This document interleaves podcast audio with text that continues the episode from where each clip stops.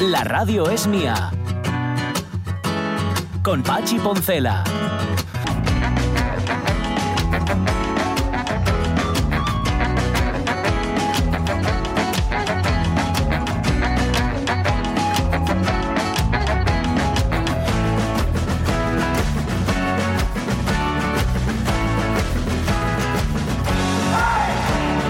11 y 7 minutos de la mañana, así que sí, ¿eh? mañana sube la temperatura. Se va a poner la cosa un poco más Pero caldeada. mucho, mucho. Sí, a ver, ahora no es que haga frío precisamente, pero bueno, de hecho está agradable. Yo vengo de manga corta.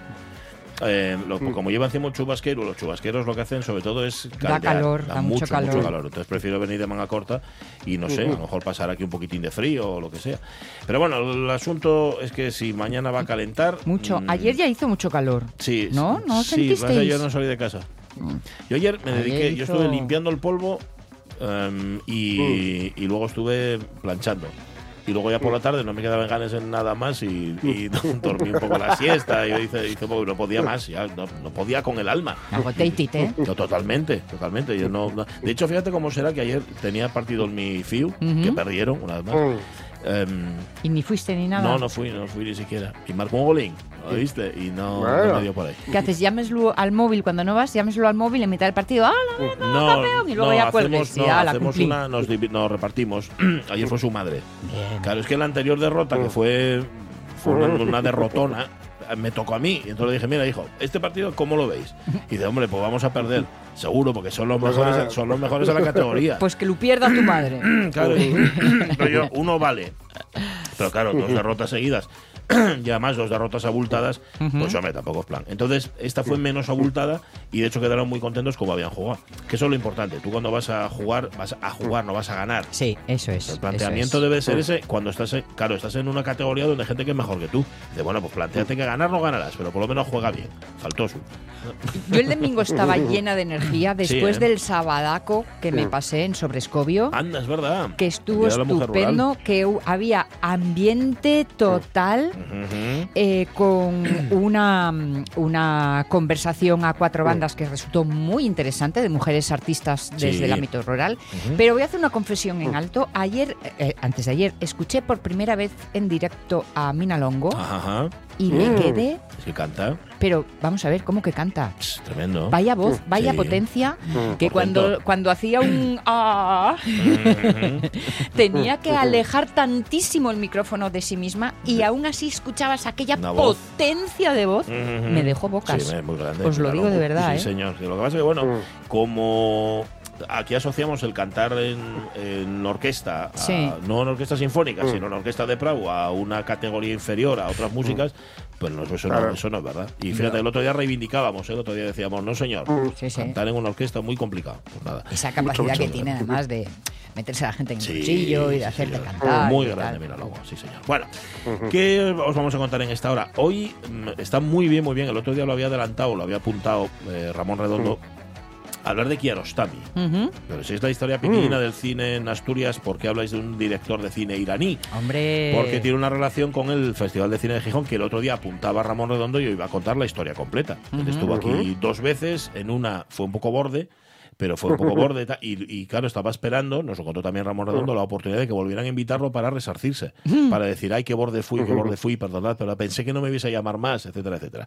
Pues nada, hoy lo va a contar Ramón Redondo. Además, creo que hoy lo cuenta aquí. Hoy creo que viene a vernos. Viene creo, a vernos. ¿eh? Ah, pues mira, hace tiempo que que, sí, no lo vemos, tengo ganes. Pues sí. Em, ¿Qué más cosas? Vamos a contar efemeridona hoy del Ibes, ¿no? Que, a ver, es que con del Ibes tenemos Sí. varias opciones. Cuando nace, cuando muere y cuando la dan el príncipe de Asturias.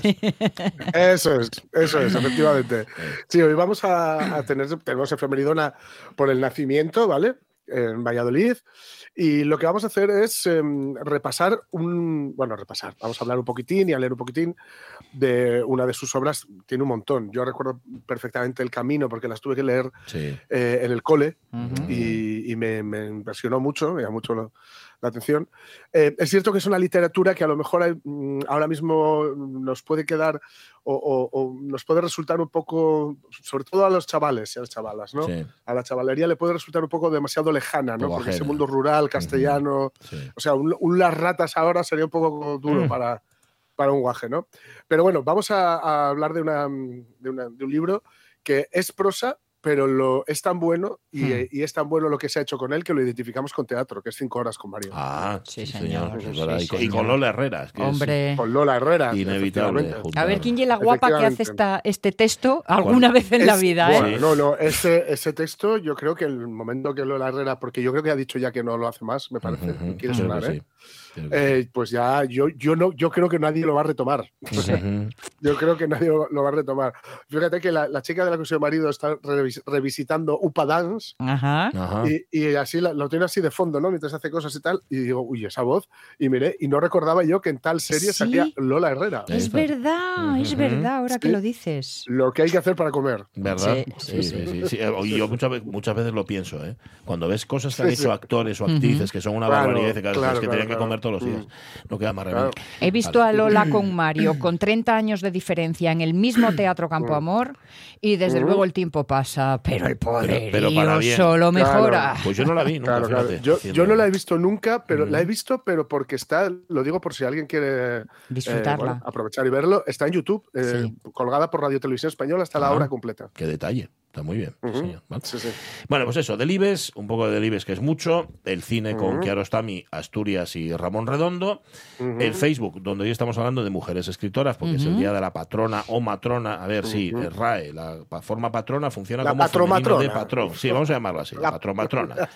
Por otra parte, existe la voz matrón, femenino, matrona, como persona que atiende partos. O sea, que puedes decir un matrón, pero atiende partos como si fuera una matrona. Sí. Pero una matrona no es lo mismo que una patrona o que un patrón. Vale, pues ya está. Aclarado, no obstante no lo voy a cambiar ya, porque mira, igual borro esto y borro vuestros comentarios y montamos aquí un lío del copón. 11 y 14. Y la revista de presa, por supuesto.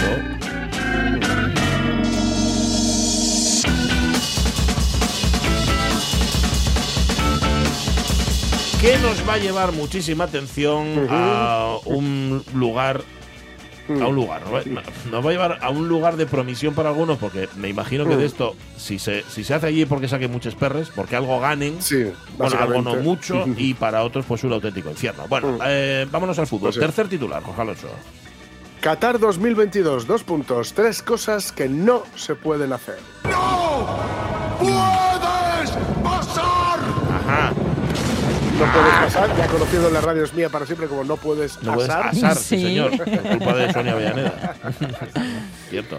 Pues allí asar, además poco, sobre todo si tiene que ver con, con el cerdo, ¿no? Ajá. No, no se puede, No se puede o con asar. cualquier cerdo. animal cuyas pezuñas hiendan la tierra, que creo que es como dice la, la, la Biblia y algo similar dice el Corán. Por cierto, Ujú. a- aclaración, ¿por qué tanto el judaísmo como el islamismo eh, ven mal a los cerdos? Porque transmiten triquinosis y la triquinosis se pasa al ser humano. Ni, Claro. más, ni más ni menos. Claro. Cuestiones, cuestiones Bien. sanitarias. Profilácticas. Eso es, eso es. Bueno, pues a poco tiempo para el inicio de la Copa del Mundo de Qatar 2022, que es en noviembre, nunca lo sé muy bien, pero yo creo que es en noviembre, bueno, Sí, es en octubre, noviembre. ya, ya no es, Ese lo vi. es en noviembre.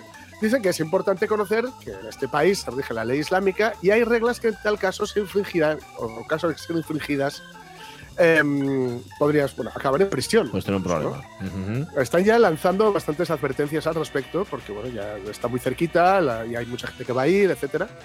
Y bueno, tiene códigos de vestimenta Qatar 22. Los ¿Ah, sí? turistas que se acerquen, sí, deben ir eh, las, las chicas, eh, tienen que tener cubiertos los hombros, ya sabéis.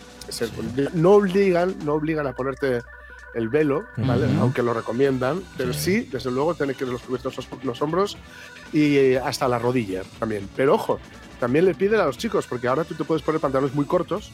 ¿vale? Sí. entonces también pide que en los lugares públicos se vista con decencia. Ah, Ahí lo tenéis. Eh, en la calle, no en el estadio, porque ya sería ridículo, se prohíben los gritos.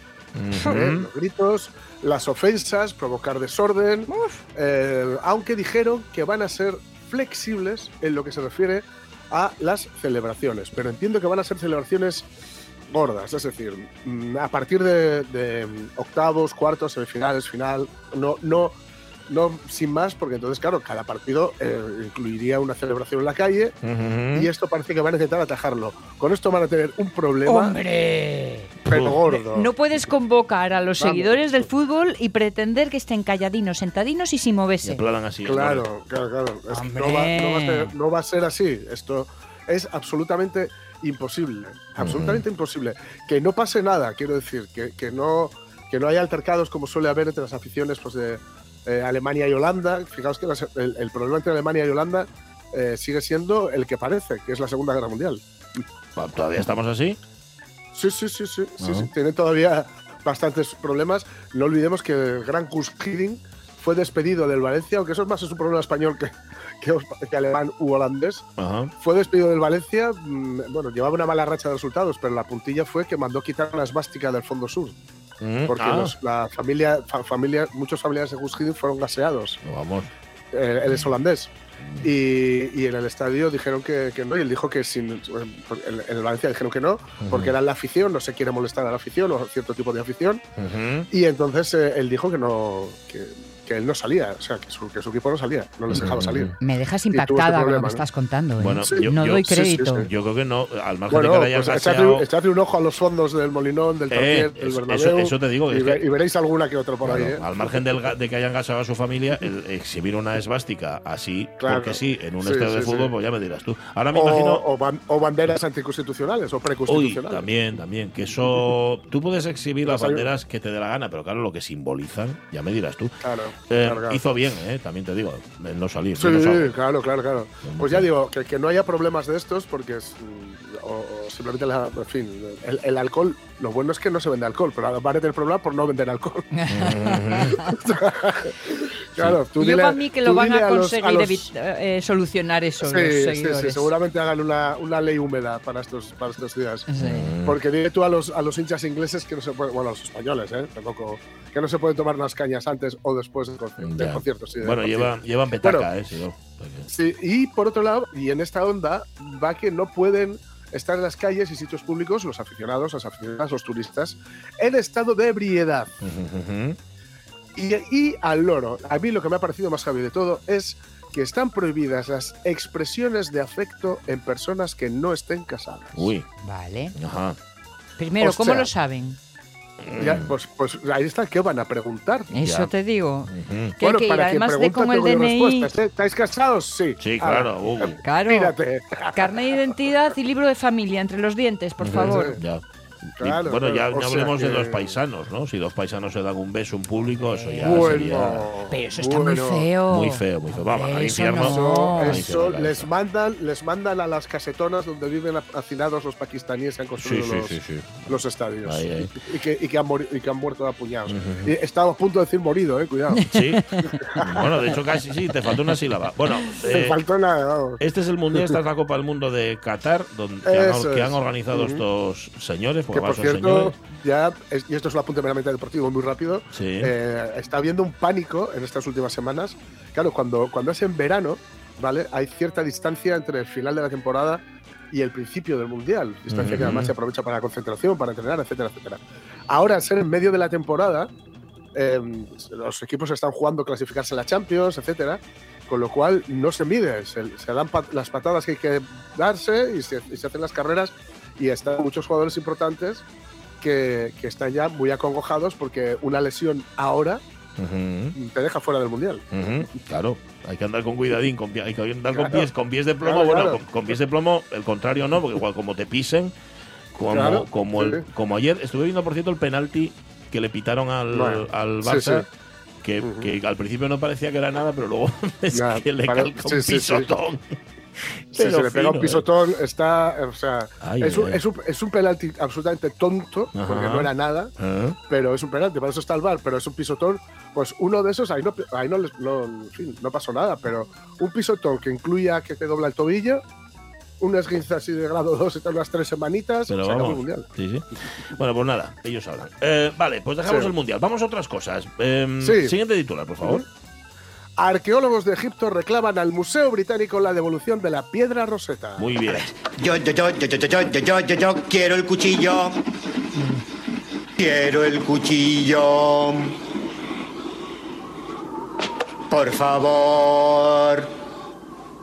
Bien, este es Eddie Murphy, eh, riéndose del- de, de los monjes tibetanos en eh, El Chico de Oro, pero digamos que tiene tanta efectividad como si fuera a pedirlo Eddie Murphy, ¿no? Porque hay un grupo de científicos que explica que esta y otras 16 piezas fueron sacadas del país, esto es Egipto, de manera ilegal a principios del siglo XIX. O sea, Lo mismo que Sí. sucedió con los frisos del Partenón y todo lo que tienen ahí. Ya sabéis que el British Museum es muy guapo, pero es el gran museo del expolio. Sí, sí, Sí. sí, sí. sí. Eh, en el caso de Grecia, hay que decir que en el maravillosísimo Museo de la Acrópolis, que está a la, a la vera de la Acrópolis, evidentemente, Ujú. está muy guapo porque tú es- estás viendo el Museo de la Acrópolis mientras si alzas, alzas la vista puedes ver la Acrópolis, que está ahí presidiendo. Tienen los huecos para los mármoles eh, que Mm. están en el British Museum y vuelvan, ¿no? explican Sí. y explican incluso en un vídeo cómo se los llevaron, cómo los arrancaron de la piedra madre Ajá. y se los llevaron allí, ¿no? Ujú. Eh, evidentemente no han vuelto, porque la- No. la, excusa que tenían al principio los ingleses era que gracias a ellos se había conseguido eh, Conservar. salvar ¿no? aquellos manos, conservar todo esto, Mm. etcétera, etcétera, etcétera. Y que además ahora en, en Grecia no tenía un museo apropiado para albergarlos. Ahora ya lo tiene, tampoco los Hombre. han devuelto. Hmm. Y con la piedra roseta, ¿sabéis? La piedra roseta es gracias a la cual hemos Sí. podido Sí, eh, saber pues, el- bueno, traducir los jeroglíficos, etcétera. Pues que, es- que está muy guapa y además eh, abre a una hora diferente en el British. eh, Ah, sí. Está en unas. en- está- sí, sí, sí, hay siempre cola para, para Mm, verlo. Yo la vi. Así al principio, Sí. porque está en una sala. Sí. Sí. Bueno, hay, ma- hay más cosas ahí, pero siempre hay. mm, Hay una para sala- la apertura siempre. Sala Ujú. piquiñuca y apretado todo. Sí. Y, Sí. y- y los probes japoneses, lo digo porque es la escena que tengo en mi cabeza, Mm. con ese respeto, esperando, esperando, esperando, Sí. Esperando que se les cula a todo el mundo y no se acercan Claro. al, al cubo de cristal Claro, que claro, la claro. Sí, contiene. sí, sí. Hay, hay que decir eso sí, que dio de los, a los museos ingleses, a ver, es donde nace todo el rollo museístico, ¿eh? de, de las colecciones Sí. privadas, los gabinetes de curiosidades, como los del doctor Pulse Badías, Sí.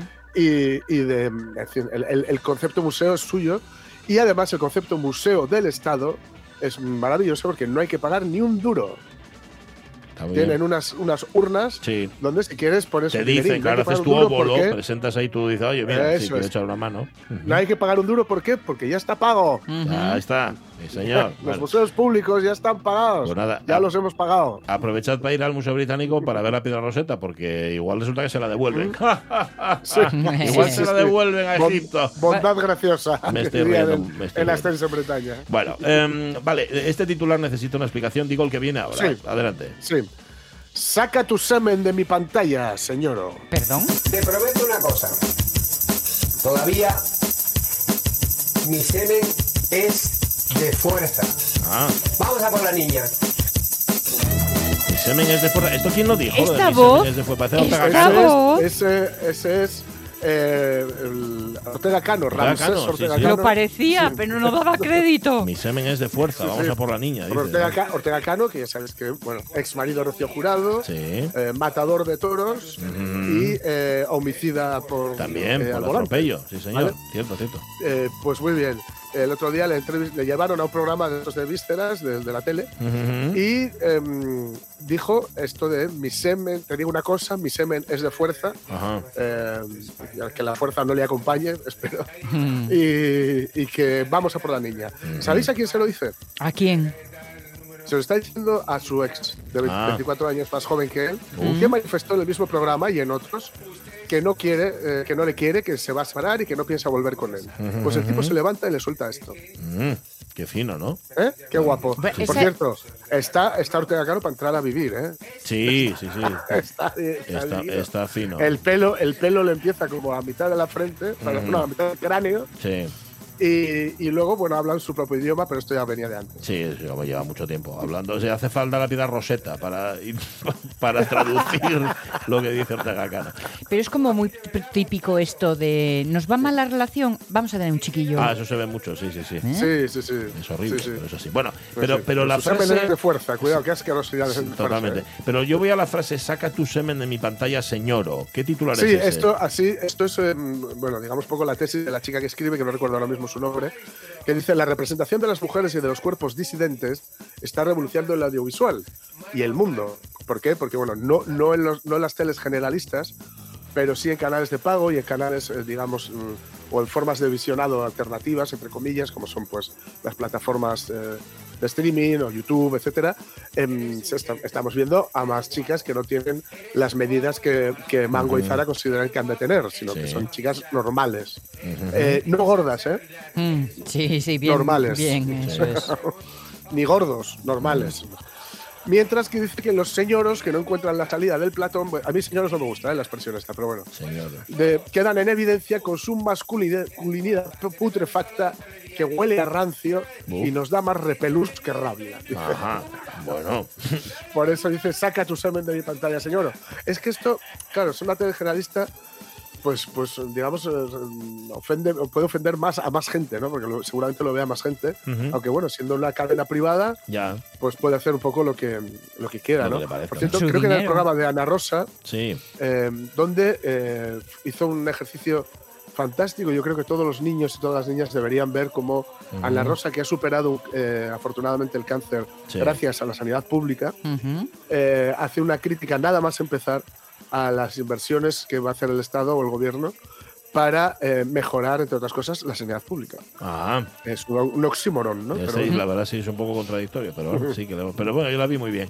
Bueno, total, que esto viene a cuento. Es que pensé que esas declaraciones de Ortega Cano eran, eran antiguas, pero como, como No, su no, no, semen, que va, son de la semana pasada. Pero vamos, las declaraciones sí, sí, parece que son más, más eh, Sí, sí, sí, sí. eh, cercanas, ¿no? Que- Son, de la semana pasada. Daros, la- daros, vedlo una vez, solo una vez, ¿eh? Está por ¿no? YouTube y por ahí. Vale. Vedlo solo una vez. eh, es, se va a vender como, como purga a partir de ahora. Va a ser la, purga, la nueva purga Benito. Ajá, la, purga Ortega Canito. La purga Cano. Perfecto. La purga Cano que vale panacho también. También, también. también que estrenó método el- anticonceptivo y tal. Estrenó el musical, Sí, sí. por cierto. Mm, eh, Sí, el este fin de, Cano. este fin de, ¿no? Eh, Claro, el de Malinche. Sí, sí, sí, vi Habrá que ir a verlo por aquí. Bueno, vamos con la el último titular, Jorge Alonso. Sí. Las patatas podridas esconden un potente fármaco contra hongos, incluidos los humanos. Papá, ¿te importa? Tus pies están lindando con mi patata. Tu patata, tía, la patata no se puede poseer. La patata es un fruto de la madre naturaleza. Ahí estamos.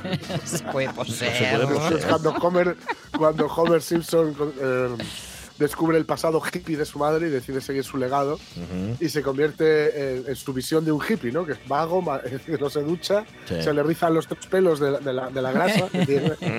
y descubrimos su segundo, el que, que es, él se llama Homer J. Simpson y sabemos cuál es su cuál es el significado del J, que es J. Simpson, ¿no? Ajá. Bueno, pues a lo que te voy a leer hoy, investigadores españoles y británicos descubren que una bacteria patógena para este cultivo, para la patata, produce un fungicida de amplio espectro. Toma Bueno, ya. está muy bien. Ahí lo tienes. Ajá. Y está muy bien porque son, eh, lo explica en la noticia, ¿eh?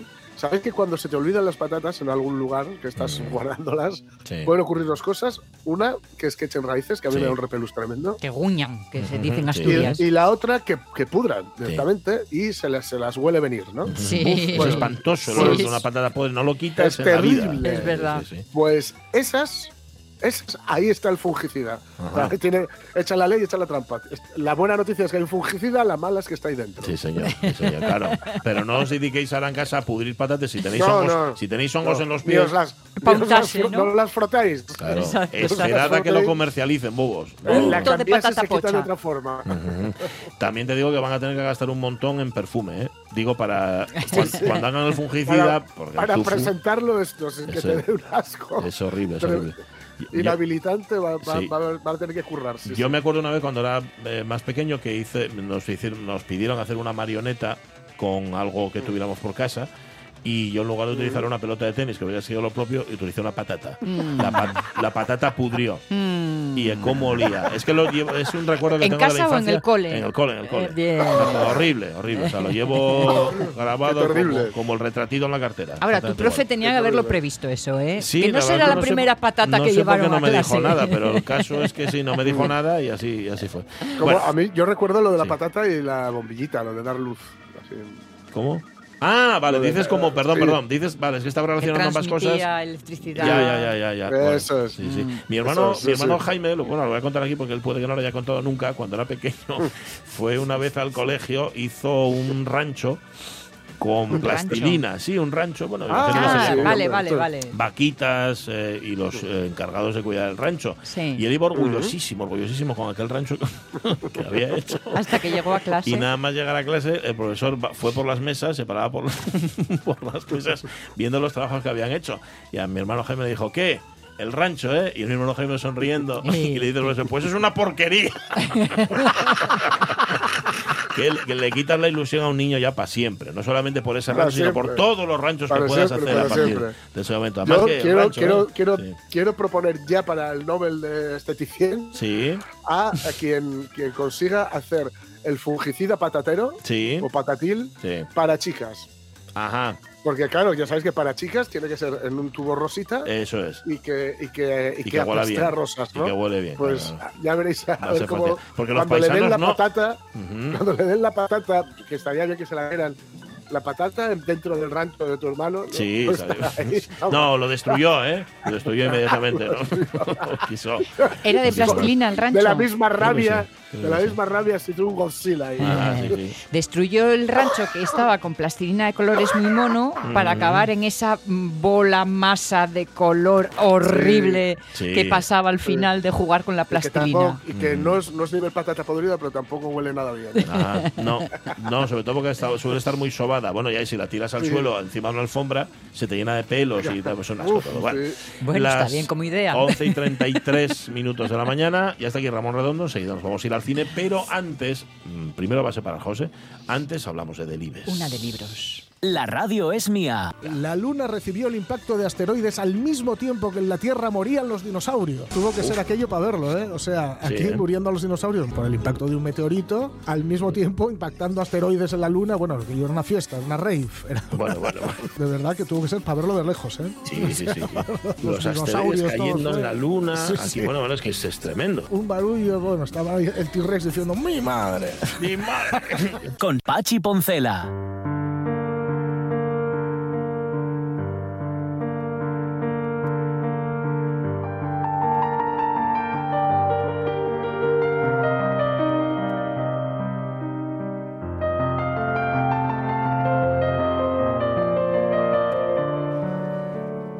Pues hace que 102 años cumpliría hoy. ¿no? Fíjate. Ujú. 102 años, 102 años. Por cierto, ponemos aquí a Chopin porque es el cumpleaños también hoy. Ah, muy bien, el cumpleaños muy bien. también. Ujú. Sí. Vale, vale. Pues eh, en Valladolid, además eh, muy ligado a Valladolid y al norte de Castilla, el periódico El Norte de Castilla, del que fue eh, director muchos años, Sí. pues lo hace el escritor Miguel Delibes. Ganará el premio Nadal de novela. El premio Nadal yo creo que es el premio más fiable que, que se da por aquí, en 1948, con la, la sombra del ciprés es alargada, que es una maravilla. Y entre sus obras más conocidas pues están pues eso, El Camino, Las Ratas, Cinco Horas con Mario, que Sí. es la que hablaremos un poco ahora, Las Guerras de nuestros ante- antepasados, El Príncipe Destronado, que, Ay, que- sí. que es- yo- que- que a mí me huele a autobiográfica, o sea, a- a haberla vivido, haberla vivido en casa, o La Hoja Roja, ¿no? Ujú. Mm, Eh, encanta la hoja roja. Sabéis que sonó, sonó para Nobel, Sí. sonó para, para, para premio Nobel, una prosa muy elegante, pero también muy realista. A mí me gusta mucho Sí. lo que hace él. Desde luego es un tipo que consiguió un lenguaje propio, eh, o sea, absolutamente propio. Y también ahora he de decir mm, que desgraciadamente, eh, pues habría muchas, mu- las nuevas generaciones, esto no va contra ellas, ¿eh? Ujú. Digo que es una, es una cuestión natural y del uso del lenguaje. Tendrían que leer a Delibes con un diccionario. Ah, porque- seguro. Bueno. Hay muchas, muchas palabras que se han quedado ya un poquito desfasadas, se ha quedado el olvido, se ha perdido el uso. Y luego también no olvidemos que él utiliza muchas veces eh, bueno, un lenguaje, una jerga, por así decir, muy ligada al campo, al mundo rural castellano, a la Sí, caza, caza. a tal, que, que él, bueno, era, era un mundo que él manejaba, sobre todo, bueno, era, era el, de la caza era muy, muy, muy aficionado, pero también al de los pueblos, ¿no? Porque al, al venir de un pueblo de Valladolid, pues eh, que, eh, bueno, lo recorría con, con mucha intensidad y le, le- le llamaba mucho. Entonces, muchas veces, claro, cuando no están en, el- en ese contexto, eh, porque, por ejemplo, las ratas o el camino sí que están ambientados en pueblos, ¿no? Pero bueno, hay veces que los, los utiliza en un contexto mm, menos rural, por así decirlo, o menos ligado al mundo rural. Y claro, lo lees y dices, uy, ¿esto qué, qué- qué quiere Sí. decir? ¿no? Ujú. Pero bueno, respecto a Cinco Horas con Mario, ¿no? decir que, eh, lo que lo que comentábamos al principio de la hora, ¿no? que es una novela, que es que ya la asociamos directamente al teatro. Es, Ujú, sí. es tal el poder de, de la versión que, que protagoniza Lola Herrera que lo asociamos directamente, creemos que es una obra de teatro, pero no, no, es una novela. Lo que pasa es que, em, bueno, es, es un soliloquio, en realidad. ¿no? Ujú. Ujú. Eh, está, por cierto, incluidas en una lista. Bueno, las listas ya sabéis que simplemente son Bueno. para, para orientar Para y para ayudar. Mira, Sí. sea, a mí me, me gustan en tanto en cuanto siempre descubres cosas que no conocías. Ujú. ¿no? Pues en, en la lista de 100 mejores novelas españolas del siglo XX, o mejor dicho, en, en español, en castellano, Ajá. del siglo XX, Pues según el mundo, está, está em, cinco horas con Mario. La, tra- la gira, la, tra- perdón, la trama gira en torno a, a las vivencias de Carmen Sotillo, que está, bueno, es Mario Díez, que es su marido, acaba de morir y está pues, dirigiéndose a él, ¿no? Durante la obra, claro, él eh, de una forma, es que estamos hablando de, la- de los 50 en España, ¿eh?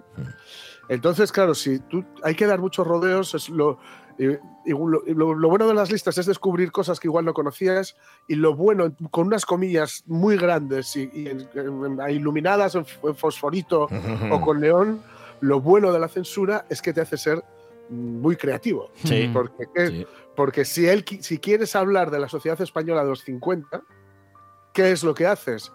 Hablar de ella directamente, hacer una novela realista, eh, algo parecido a lo que se llamaría cine social si estuviéramos hablando de cine, imposible. Imposible. ¿Qué es lo que hace él? A una viuda hablando con su marido, muerto. ¿no? Por, por- eso es viuda, claro.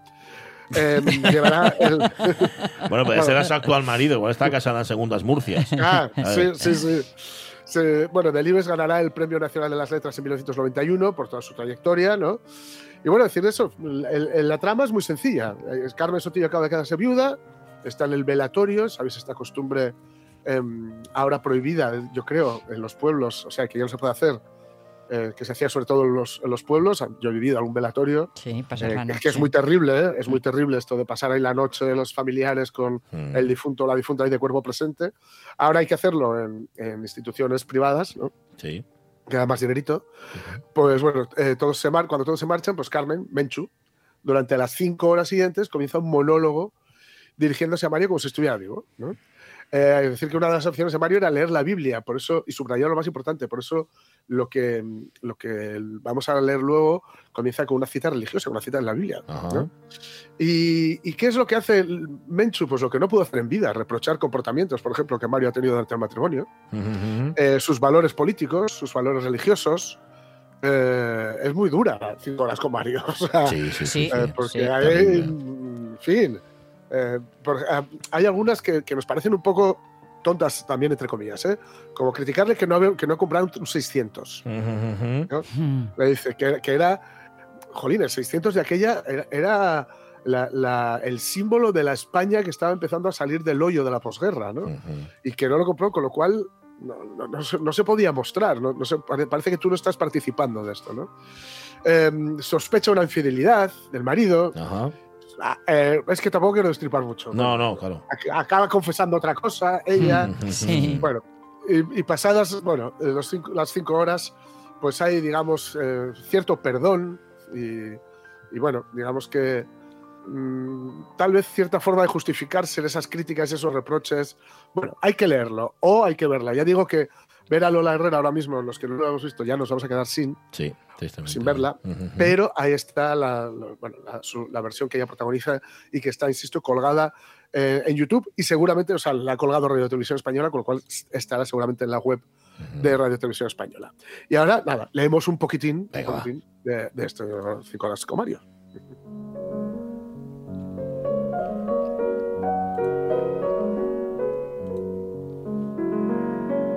Hijo de hombre, voy a quitarte de repente lo que hace tus delicias, pero no te lamentes ni llores, no derrames una lágrima, suspira en silencio, sin llevar luto por el muerto, ponte el turbante en la cabeza y calza tus pies, no te cubras el rostro ni comas el pan del duelo. Y no es por dármelas de adivina, Mario, pero cuando murió tu madre y te vi tan campante, como si nada, me di cuenta del orgullo que te recome. Y la pánfila de Esther todavía, tu marido tiene una gran dignidad en el dolor. Ya ves, puntos de vista que me dan a elegir entre Esther y Encarna, Encarna y Esther. Y me quedo con la del medio, fíjate, que cada uno en su estilo, en su vida, han hecho otra cosa que malmeterse. Dignidad en el dolor, ¿qué te parece? También son ganas de trabucarlo todo. Y cuando llorabas por leer el periódico, ¿qué? Entonces estabas enfermo. Qué bonito. Que me ha puesto lo que quieras, que si tú te pones a cantar el día que murió tu madre, a Esther le hubiera parecido muy bien. A Escape hubiera encontrado una razón para justificarte. Me ha puesto lo que quieras. Es como Luis. Exceso de control emotivo, depresión nerviosa. Me río yo que los médicos, cuando no saben qué decir, todo lo achacan a los nervios. que Es muy cómodo eso. Es lo mismo que cuando te quitaste el luto a los dos días porque te entristecían tus pantorrillas. Habráse visto. Y encima, Esther, que te comprendía, que, el- que comprendía que el luto es una rutina estúpida que hay que desterrar. Anda, que estaría bueno que no te entres tus pantorrillas. Pues para eso es el luto, Zascandil. ¿Qué habías creído? ¿Qué te habías creído?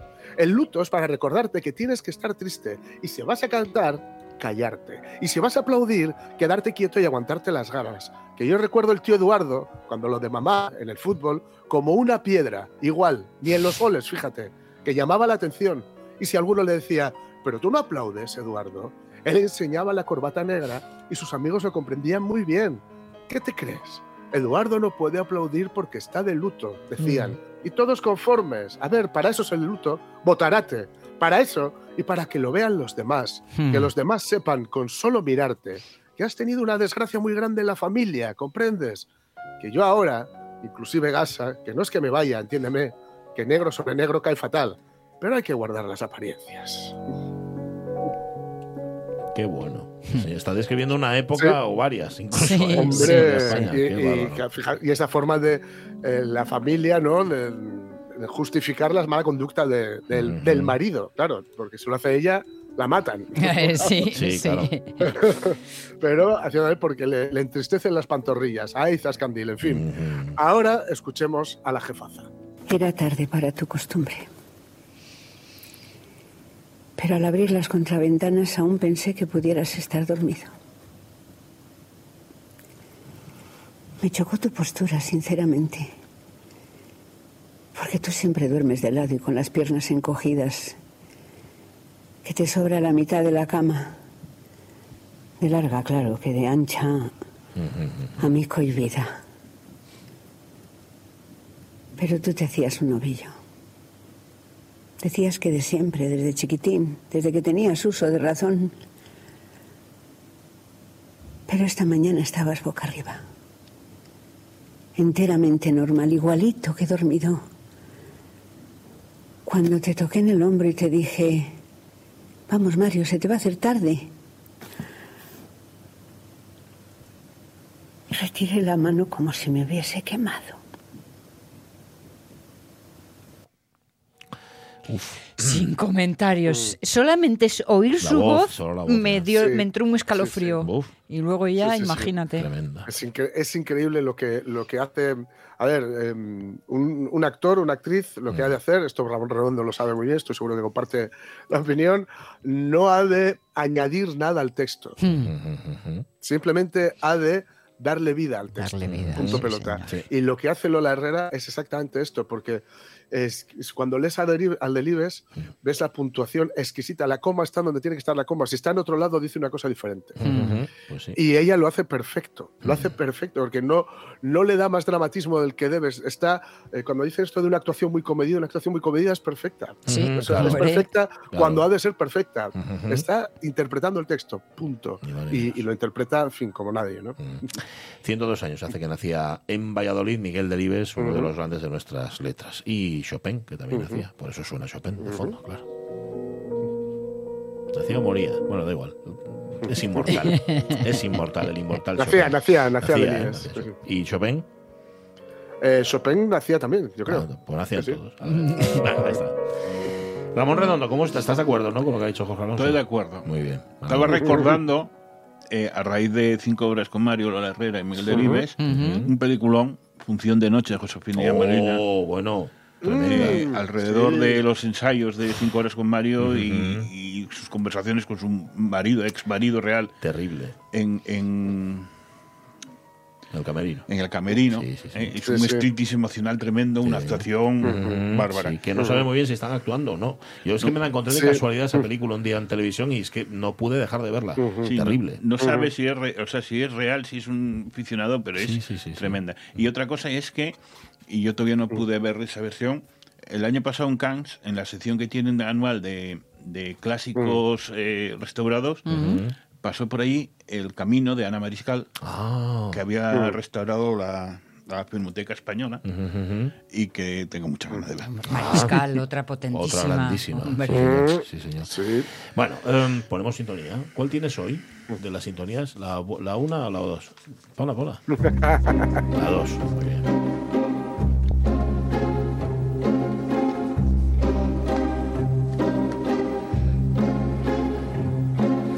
Sale el nombre, era Daniel Dicenta. La, Daniel la Vicente. pareja Ah, sí, de- claro. de Salen Lola los hijos también. que le hizo la vida bastante Por- imposible. a- ahí está, es que sabía bien lo que contaba. Sí, sí, sí. Lo que estaba contando Herrera. no era, no era Sí, sí. no. Bueno, eh, hoy le damos un giro a la historia del cine, por eso no decimos cine asturiano, sino cine en Asturias, porque hoy lo que nos vas a contar es algo que avanzaste hace un par de semanas o cosas así, sobre uno que vino de fuera. ¿no? Uno que vino. Sí, tam- Una experiencia enorme. La visita de unos mejores directores de la historia aquí a Asturias, que fue cuando vino Abbas Kiarostami, el cineasta iraní, al Festival de Cine de Gijón. Hombre.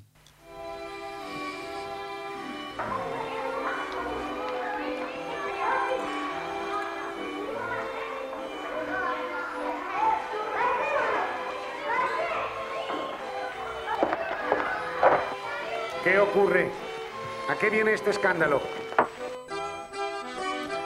Vamos a utilizar los trailers y fragmentos de las pelis de Kiarostami para ilustrar algo que tiene que ver con Kiarostami, pero no tiene que ver directamente con Asturias. Bueno, estamos hablando de hace 20 años, ¿no? De hace mm, 20 años justo, sí. Eh, es, por cierto, este tráiler en español es el único que encontré en español. Ah. Eh, eh, lo sacó el Festival de Cine Gijón en el cincuentenario. Anda. Que, ah, hizo una retrospectiva y. Es de, está de dónde está la casa de mi amigo, ¿no? El, el trailer. Sí. Vale, vale, perfecto. Una de las grandes pasiones de, de Cienfuegos, ¿eh? este, este director. Kiarostami. Bueno, de hecho lo trajo él, lo trajo Cienfuegos, Sí, ¿no? sí, sí, fue una propuesta. Cienfuegos. eh, Ahí estamos en ello. En el 2002 eh, estaba dirigiendo Cienfuegos. El responsable, el responsable de programación era Fran Gallo. Y, decidieron hacer una apuesta arriesgada. Eh, iban a mandar una invitación, a, un- cursar una invitación al director Abbas Kiarostami para que viniese al, al- al festival y a la ciudad a presentar su última película, Ten, Ujú. y hacer una retrospectiva con lo que había hecho hasta ahora, ¿no? Ajá. Tenéis que daros cuenta que ya en ese momento había hecho prácticamente todo lo mejor que tenía él, que es a través de los olivos, el sabor de las cerezas, dónde está la casa de mi amigo, Mm. y la vida continúa, primer plano o close-up, o el viento nos llevará. Ujú. Ya había triunfado en Cannes y en Venecia, y todos los grandes festivales se rifaban sus películas. Ujú. Era posiblemente el más grande director vivo. ¿no? برداشت یک پلان یک دادگستری 18 868 روی ما قرار که فیلم برداری کنیم ازش میخواستیم ببینیم که también que hayas aclarado que el anterior era el único tráiler en castellano, porque a partir de ahora van todos en otro idioma. En iraní, por ejemplo, esto es close up, ¿no? Es lo que estamos escuchando. Vale, eh, claro, el FIX se pone a organizar esto, complicado va a ser, ¿no? Eh, es complicado. Y, como todas las grandes organizaciones, pues tienen un plan A, un plan B, un plan Bien. C, un plan D. Porque no se pueden parar y tienen que tenerlo todo preparado. Claro, claro. Eh, claro, con el plan A aspiras al cielo. Lo más. Y luego, según van avanzando las letras, pues bueno, mm, aspirando una planta más abajo, Claro, digamos. claro. El, pla- el plan Z ya es bueno. Llévame a mí. Y claro, eh, para sorpresa general, la respuesta por fax del, del director fue que estaba encantado de, de acudir al festival y que además agradeció la oportunidad que le brindaban para pagar una deuda que tenía con el FIX y con la ciudad. Ajá, porque él ya había estado en el. ¿En qué año? En el 74. 74. Todavía era el Festival del Cine de la Infancia y la Juventud. Sí. Traía su, su primer largometraje de ficción, El Viajero. Y, y la prohibición en el antiguo Teatro de la Laboral tuvo de todo. Ajá. Por visto antes también se hace como ahora, que traes los guajes, déjenlos allí asilvestrados y, y sin vigilancia. Y entonces hubo gritos, carreras, travesuras, aperturas y cierres de telones. Ah. Y claro, él no... Enfadóse. Enfadóse un poco, sí. Normal. Bueno. A mí me parece me Y parece normal. vamos. con todo lo descargó con la prensa al final, ¿no? Ajá. En su faz decía que mm, 30 años después, o casi 30 años después,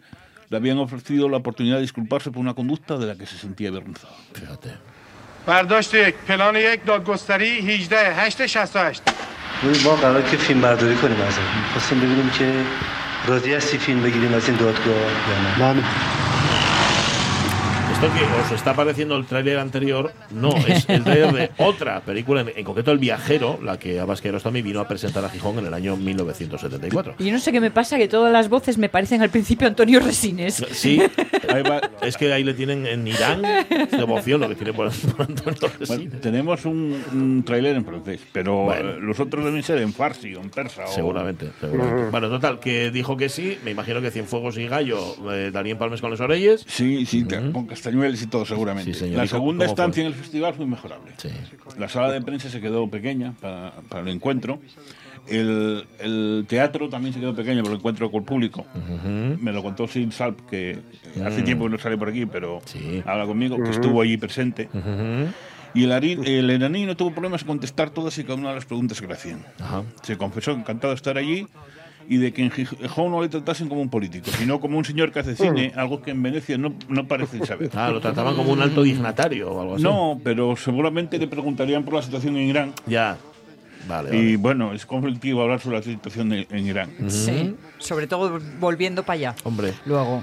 ¿Qué más dijo? Declaró que había decidido abrazar la tecnología digital. Sí. Dijo que no volvía al, al cine en 35 milímetros porque le, eh, el cine digital le, le traía independencia a la industria, Ujú. libertad. Claro. Y pedía al espectador algo que aún se sigue pidiendo y que casi nunca se consigue, que es un poco de creatividad en la mirada. Que es muy injusto que una película diga lo mismo a todo el mundo Sí. y que el cine tiene que interactuar con cada uno de, de los espectadores, de los segmentos de la audiencia. Está bien. Eh, venía a estrenar peli, además. eh, Venía Venía a estrenar película. Gustó mucho la película. Ten, 10 breves historias sobre que contaba la situación eh, en esos momentos de la mujer en Irán. O sea que mm, no era pro iraní por mucho que dijesen. Ya. O, o sea, pro Estado, digamos. Sí. Y también toda su respe- re- retrospectiva. Pero lo que más gustó fue el sabor de las cerezas, una de las que más me gusta a mí, por cierto. Que es un análisis sobre el suicidio. Básicamente es la historia de un tipo que, de mediana edad que decide suicidarse y pasa la película buscando a alguien que lo ayude en el menester y que él lo entierre luego. Ujú. Claro, en esa búsqueda. Va conociendo gente de todo Normal, claro. tipo, ¿no?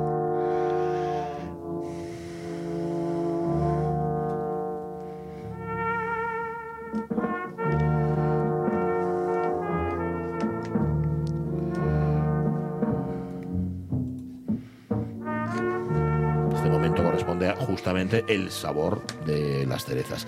Pero hubo más en esta estancia de Kiarostami Gijón. Sí, sí, estuvo mucho la estancia gijonesa está Hace Mm. poco el periodista, crítico de cine y cineasta Javier Tolentino contó que la más hermosa anécdota que haya pasado nunca en la radio a él le ocurrió en Gijón, ese mismo año con el señor Kiarostami. Con la promesa de tener al genio iraní en exclusiva, Ci- Cienfuegos le había convencido para que trajese su programa, El Séptimo Vicio, hacerlo en directo aquí en Radio Nacional. Ajá, tú vienes a hacer el programa en directo a Gijón y, te- y tienes a Kiarostami invitado. Bueno, él estaba rendido porque además es- era fan, igual que Cienfuegos, de Kiarostami, vamos. Eh, todo estaba preparado. Todo estaba perfectamente pre- preparado. ¿eh? Creo que está en un tercer piso el Radio Nacional en Gijón. Se masca la tragedia, Sí, ya veréis. sí. Ahí en la Plaza Parchís. Y el tiempo, la climatología asturiana no le hizo nada a favor de esto, ¿no?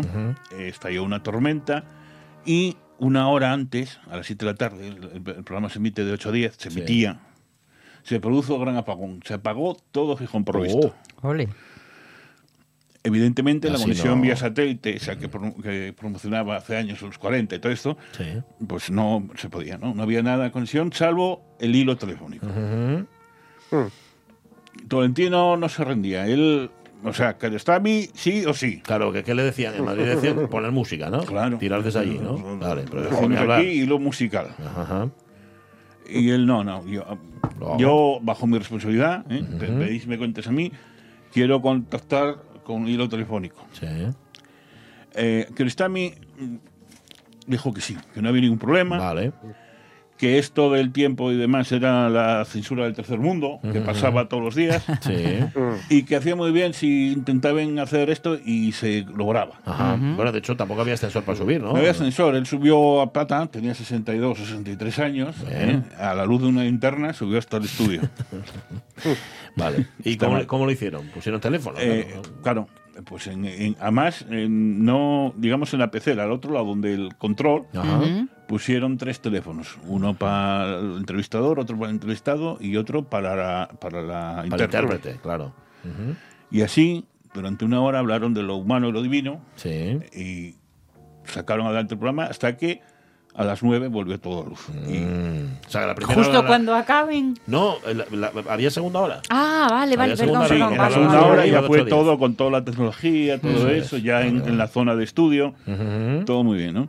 A veces estas cosas te llevan a un estado de intimidad Sí. o de tal que Mm. da muy bien para luego el contenido. ¿eh? Esto además, produ- de- de aquí nació una amistad inquebrantable entre Tolentino y Kiarostami, Ajá. que llevó al, al español incluso a, a- a la casa del iraní de visita y, est- y instancia allá, a seguirlo por medio mundo con los cursos que daba, y sembró la semillina que hizo que rodase su primera película en, en Irán, eh, la interesante Un blues para Teherán. Good morning. I'm so sorry I'm late. I would blame the traffic, but uh, I walked here. Some of you may know that art is not an easy subject to write about. It's my intention to try and show that the copy itself has Eso es copia certificada también de Kiarostami. Yo vi un blues para Teherán, creo que no lo entendí, tengo que verlo otra vez. Bueno, eh, eh, también aparece eh, Gijón de alguna forma en el cine de Kiarostami. Sí, sí, sí. eh, más de la visita. Aprovechó uno de los pocos descansos que tenía, se armó con un trípode y, y una cámara digital de esas que tanto adoraba últimamente. Y la instaló en pleno muro de Sonoret, donde grabó un largo plano fijo de, que en el, en el resultado final de la película eran 11 minutos. Una de las cinco partes que componen en su siguiente trabajo, Five, Dedicated to Oz, un homenaje al cineasta japonés. Vale, eso fue lo más gordo. ¿Qué más pasó? Luego hubo también tiemp- eh, tiempo para pequeñas anécdotas. Contó en su día Fran Gallo a la prensa que en uno de sus paseos ahí de un sitio a otro se encontró con una niña que lo paró y le Mm. dijo, señor, que está bien, me gusta mucho su cine, pero me resulta muy triste. Ah. Entonces él se emocionó. Mm. Y entró en una tienda y le compró una chocolatina Bueno. para endulzarle. Bueno, bueno. Qué guapo. La segunda Parece anécdota, pensado eso. Sí. la segunda anécdota tiene que ver con un caldo de pita que le sirvieron en- al cineasta en un chigre de Marqués de San Esteban y que según el programador lo dejó fascinado. Vamos. Fíjate, fíjate, son dos detalles, son dos detalles muy guapos que dicen mucho de él. Bueno, Sí. todo lo que llevas contando desde el, desde el principio habla de cómo es este tipo, pero esas dos acaban de. Échate un chorrín de vino blanco. Del- Sí, total, y un huevín cocido. Bueno, total, que en efecto la del 74 salió mal, pero en 2002 se sacó la espinita. Y Gijón se sacó la espinita. Sí, también, ¿no? sí, fue una visita que dejó huella. Sí, señor, la visita de Abbas Kiarostami, que es el capítulo de hoy en esta historia piquiñina del cine de. Muy guapa. Pues sí. Ramón. ¿A ti gusta Kiarostami? Gusta ver esta a mí. Vale, Sí. ¿qué hay, qué hay que ver? ¿El sabor de las cerezas? Esa es una, ¿no? Todo ese se conté Esa hay que verla, y esa hay que más, verla. pero el sabor Sí, de las sí. cerezas a través de los olivos. Vale. Pero y es verdad, lo de triste y es verdad, ¿eh? Copia certificada Sí, sí, llégame sí. menos, por ejemplo. Sí, vale, vale. vale. Y Vale. 20 eh, 24 frames, la Ujú. última, es ya como para sentarse tranquilamente. O sea, es más pausada y más experimental todavía que todo lo que hace. Aún. Sí, sí, Bueno, sí. No, no, sé, vamos a empezar por el sabor de las cerezas. Gracias, Ramón Redondo. Un placer. Eh, marchamos. Vamos a las noticias, las de las 12. Luego volvemos en la tercera hora de las radios mía.